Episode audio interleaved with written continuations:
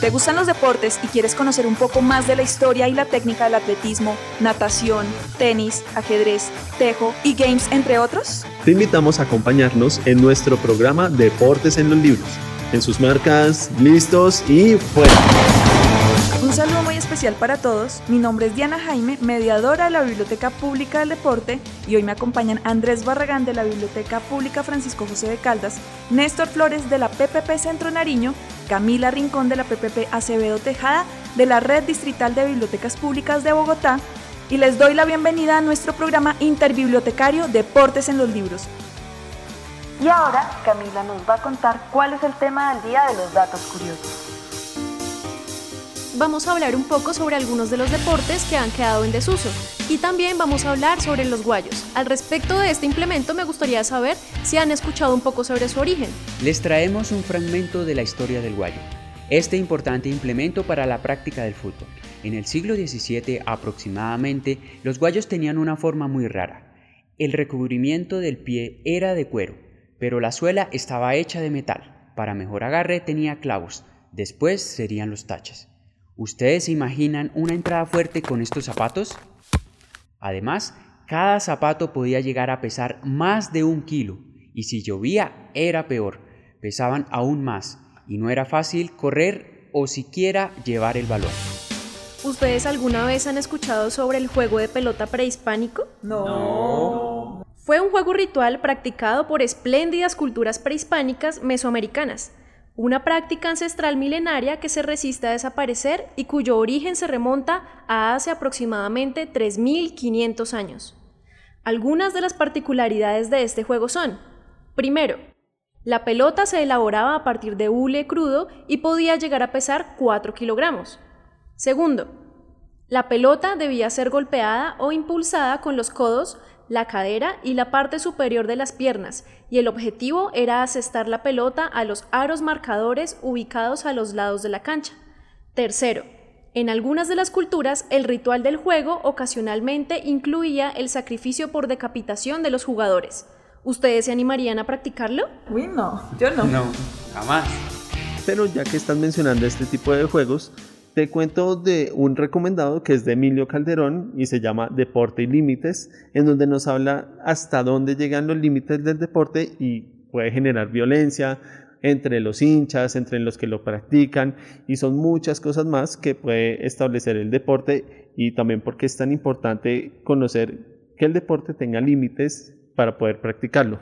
Néstor, ¿tú conoces algún deporte que implique violencia? Sí, Andrés. Les traigo tres datos curiosos. Uno de ellos es el lacrosse. Fue un deporte nativo americano que jugaban en aproximadamente 1600 y lo descubrieron los conquistadores. Era un deporte que se usaba para practicarse en la guerra. Podría durar hasta un día entero, varios días incluso, y en él participaban hasta mil jugadores.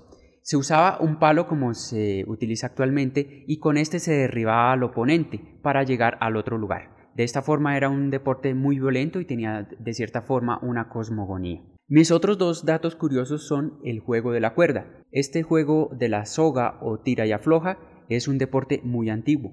No sé cuál es su origen, fue deporte olímpico en 1900 hasta 1920. El juego consiste en que dos equipos contrarios tiran de una cuerda y deben cruzar desde un punto intermedio.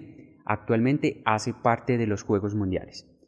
Y finalmente, la pelota vasca. Es un deporte tradicional del norte de España que posee sus raíces en el País Vasco. Solo fue deporte olímpico en 1900. Posteriormente fue un deporte de exhibición en París 1924, en México 1968, Barcelona 1992. El principal objetivo de este deporte es lanzar una pelota contra la pared y eh, obligar al oponente a que cometa un error. Si salta dos veces, pues ya comete un punto. Este deporte tiene diferentes modalidades. Una de las más populares es pelota mano, que es eh, la que más eh, se practica en España y en algunos países de Latinoamérica. Y finalmente, como ñapa, les tengo el béisbol, que es un deporte que ha estado fuera de los Olímpicos y que regresa en Tokio 2021, junto con el softball, que es una variante. Otros de los deportes como el karate, skateboard, escalada deportiva, surfing harán su debut en Tokio 2021. Porque el deporte también se lee, ahora vamos con nuestros recomendados literarios. El recomendado de hoy, que lo pueden hallar en la Biblioteca Francisco José de Caldas, es Juegos y Deportes de otros países, escrito por Javier Alberto Bernal y aquí pueden encontrar algunos deportes como béisbol, pueden encontrarlo como fútbol americano, cricket, entre otros, para que conozcan un poco de la historia y cómo se practica. Y Diana, cuéntame, ¿qué trajiste de recomendado para hoy? ¿Sí trajo recomendados? Pues Andrés, eh, hice la tarea. Les traje el libro El jugador científico ¿Por qué perdemos al póker, la lotería y la ruleta? Imagínate, este libro que escribió Ariel Arbizer, no sé cómo se pronuncia, él es un escritor y es un investigador argentino, nos cuenta cómo los juegos de mesa, como el póker, el ajedrez, todos tienen una estrategia en sí y también tienen toda una matemática y una ciencia adentro. Entonces estos son juegos donde también toca trabajar mucho con la cabeza. Comenzamos con nuestra sección de palabra marcador, es decir, todas estas palabras que están relacionadas con alguna práctica física o mental. La palabra marcador del día es meditar. Según el diccionario de la Academia de la Lengua Española, meditar viene del latín meditari, pensar atenta y detenidamente sobre algo. ¿Has meditado tu decisión? Debes meditar sobre el problema. Ahora vamos con nuestra definición deportiva, Andrés. Meditar es nuestra palabra que parecería muy común o poco extraña, sin embargo es un término muy especial. Cuando ustedes realizan actividad física y llegan a un momento de tranquilidad donde dejan de pensar en el tiempo faltante, en la distancia que queda por recorrer o en la respiración, en ese momento llegan a meditar, se elevan, no se preocupan por el mundo, están desconectados de la realidad, están ahí, están presentes. Mejor dicho, no se puede definir, solo se experimenta. El día de hoy nos acompaña Miguel Pérez y nos va a dar su dato curioso. Hola amigos y amigas, les voy a contar un dato de un deporte que ha sido olímpico una sola vez. Y este es el cricket. El cricket hizo parte de los Juegos Olímpicos de Verano modernos por una sola vez y esto fue en el año 1900. Estaba originalmente planeado para ser incluido en los Juegos Olímpicos del año 1896 que se llevaron a cabo en Atenas, sin embargo, el número de inscripciones no fue suficiente, entonces no se pudo realizar. Cuatro años después se jugó y solo dos países compitieron, Gran Bretaña y Francia, que era anfitrión, se jugaba en París.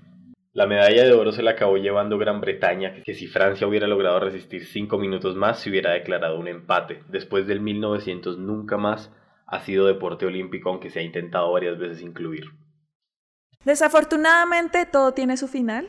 Entonces, bueno, cada uno de nosotros les agradece habernos escuchado y nos vamos a presentar porque no lo hicimos en un comienzo. Muchas gracias Diana por invitarnos a Deporte en los Libros. Mi nombre es Néstor Flores, soy mediador del PPP Centro Nariño, está ubicado junto a Corferias.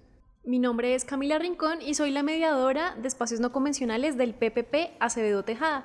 Este P queda justo al lado de la Universidad Nacional entre las calles 26 y 30. Mi nombre es Andrés Barragán y soy el mediador de la Biblioteca Francisco José de Caldas, ubicada al lado de la alcaldía de Suba. Y mi nombre, Diana Jaime, yo soy mediadora de la Biblioteca Pública del Deporte ubicada en el Estadio El Campín, ahí mismo, en el Estadio El Campín, para los que no puedan creer lo que haya en una biblioteca. Entonces esperamos que estén muy bien, que nos sigamos escuchando y los esperamos en las próximas emisiones. Gracias. Chao.